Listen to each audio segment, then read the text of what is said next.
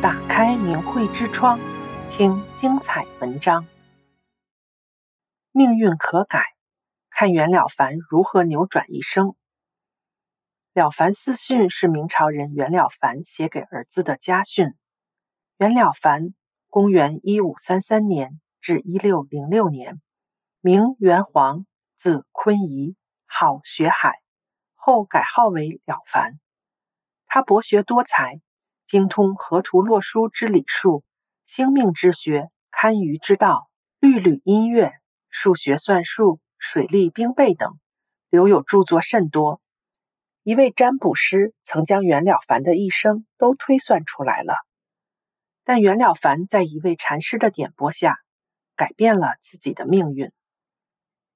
在考科举之前，袁了凡在慈云寺结识了一位精通命数推算的孔姓占卜师。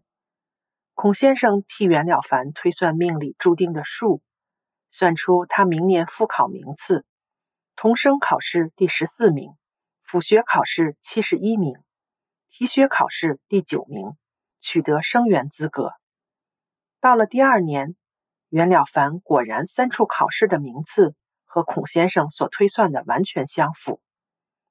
孔先生又替袁了凡推算终生的吉凶祸福，哪一年考取第几名，哪一年应当补廩生，哪一年应当做贡生，等到贡生出贡后，在某一年应当选为四川省的一个县长，在做县长的任上三年半后，便该辞职回家。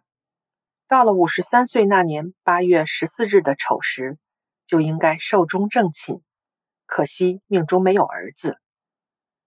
袁了凡一一记录了这些话，并且牢记在心中。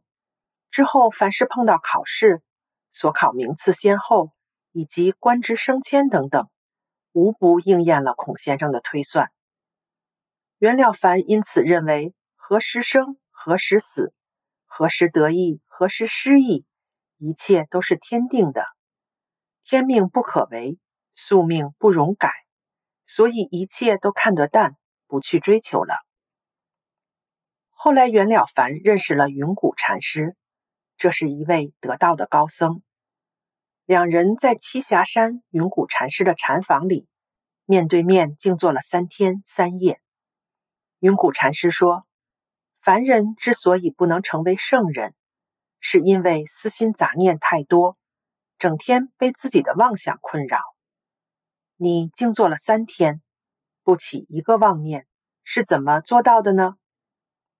袁了凡说：“我被孔先生算命算定了，荣辱生死都是有数的，就是妄想得到什么好处也是白想，所以我就不打妄念了。”云谷禅师笑道：“我把你当作豪杰看待，哪想到你只是一个凡夫。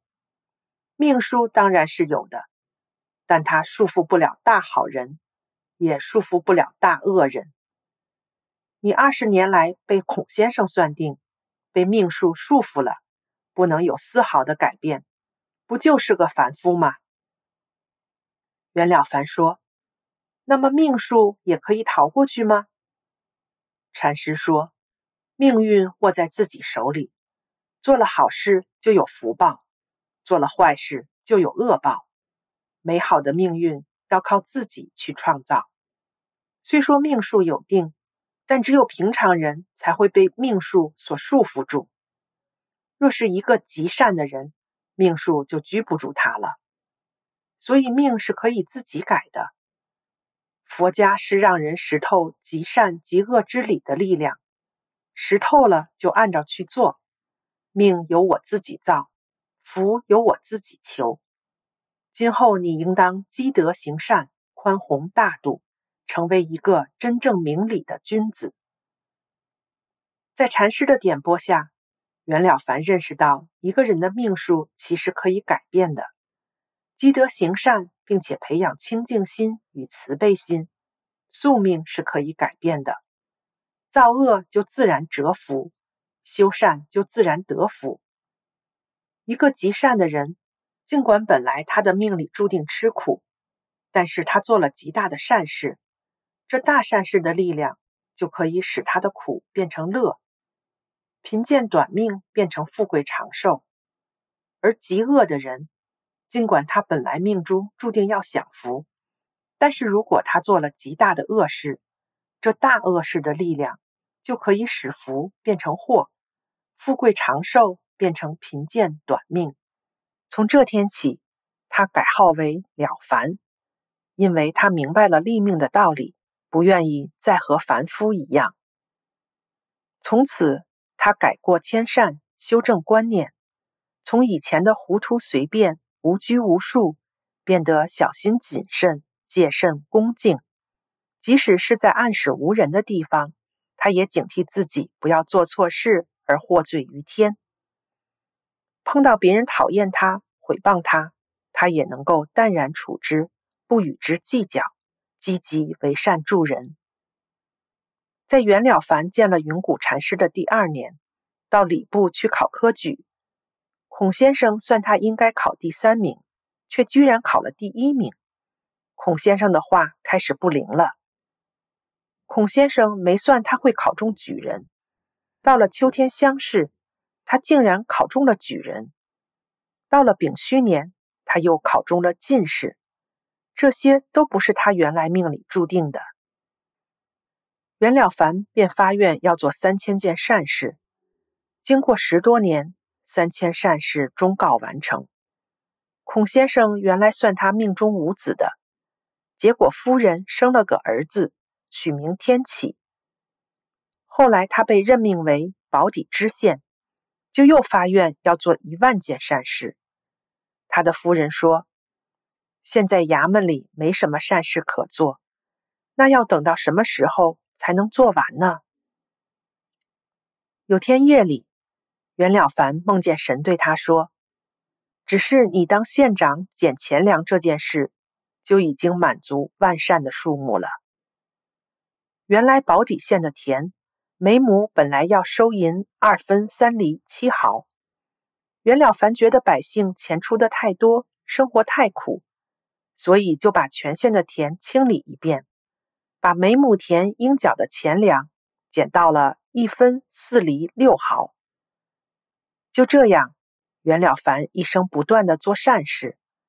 孔先生算定他只有五十三岁的寿命，但是袁了凡身体健康。最终寿命至七十四岁，比他原本命定的多了二十余年，子孙科举顺利，世代昌盛。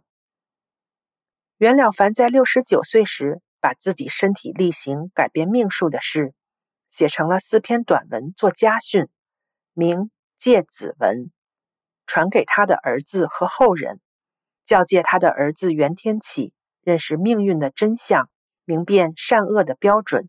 改过迁善的方法，以及行善积德、谦虚等的因果报应，这就是后来广传于世的了凡四训。《易经》开章就说：“积善之家，必有余庆；积不善之家，必有余殃。”意思是说，积德行善的家庭，他的福报一定会绵延于子孙；不积德行善的家庭，他的祸患。也一定会绵延于子孙。